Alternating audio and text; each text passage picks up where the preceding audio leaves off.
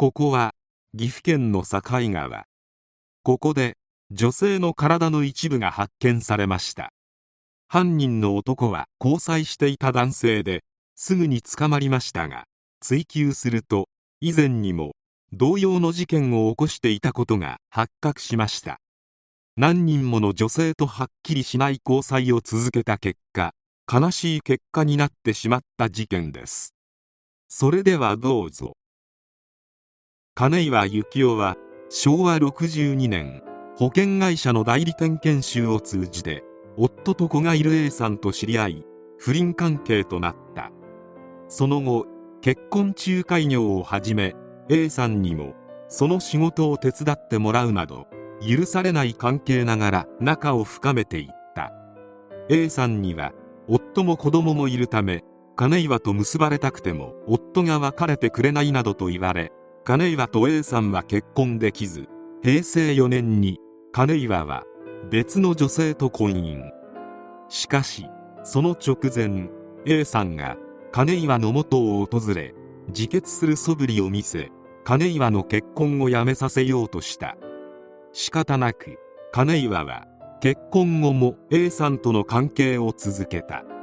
結婚した女性との間に子供も生まれたが自ら代表取締を務める会社が倒産し金岩は債権者の取り立てから身を隠すため自宅を脱走。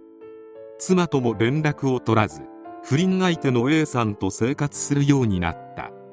隠居生活ながら金岩もスーパーでバイト A さんも銀行でパートとして勤務し収入を得ていたが金岩はパチンコ好きで浪費もしていたためお金には常に困っていた。加えて破産手続き中であった金岩は消費者金融等が利用できなかったため A さん名義のクレジットカード等を使いまくり泥沼の借金生活を送ることになる。さすがに反省したのか。金岩は平成7年10月頃別の会社に転職し A さんに告げずにまた妻子と共に生活するようになったが間もなく A さんとの不倫関係を再開。A さんと生活するようになる。迷惑をかけたこともあり金岩は自分の給料は全額妻に渡し自由になる金は小遣いだけであったため金岩と A さんの共同生活の資金は A さん名義のクレジットカードで補充していた。A さん名義のクレジットカードの返済が滞るようになってくると金岩は A さんから金策について文句や愚痴を言われたりするようになった。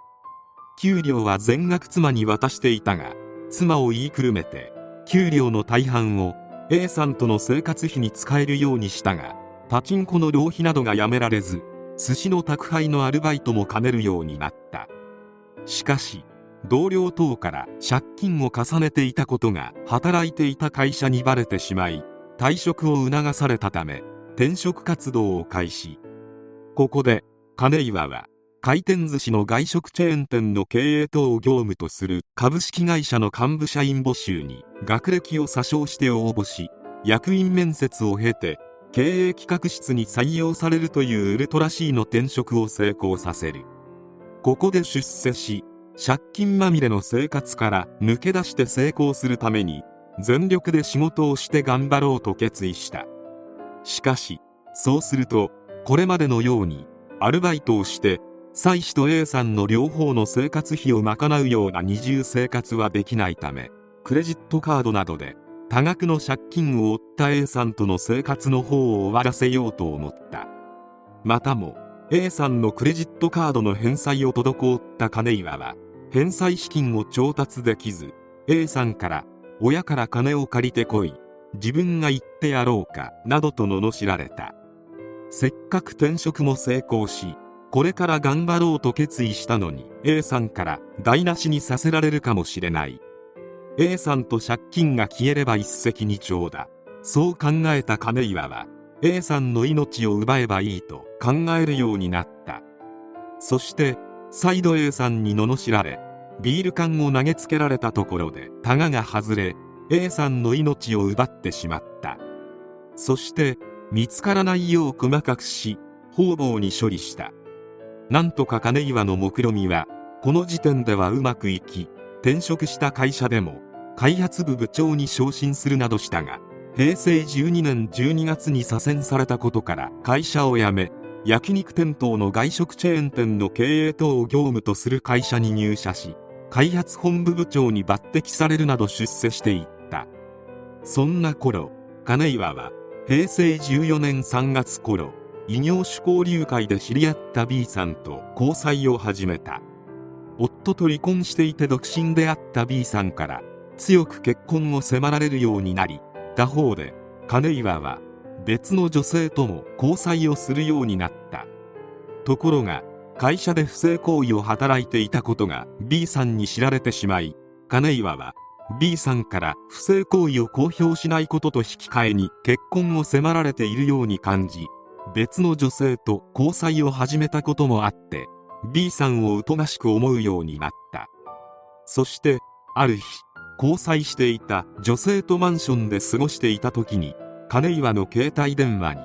B さんから頻繁に連絡が入ったため B さん宅に向かった。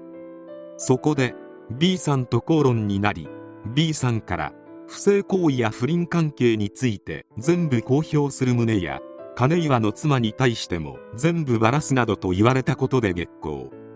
B さんも手にかけることを決意。その場で手を下した。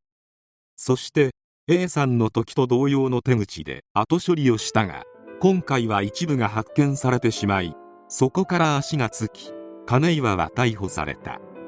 警察は金岩を厳しく追及すると A さんを手にかけたことも自供。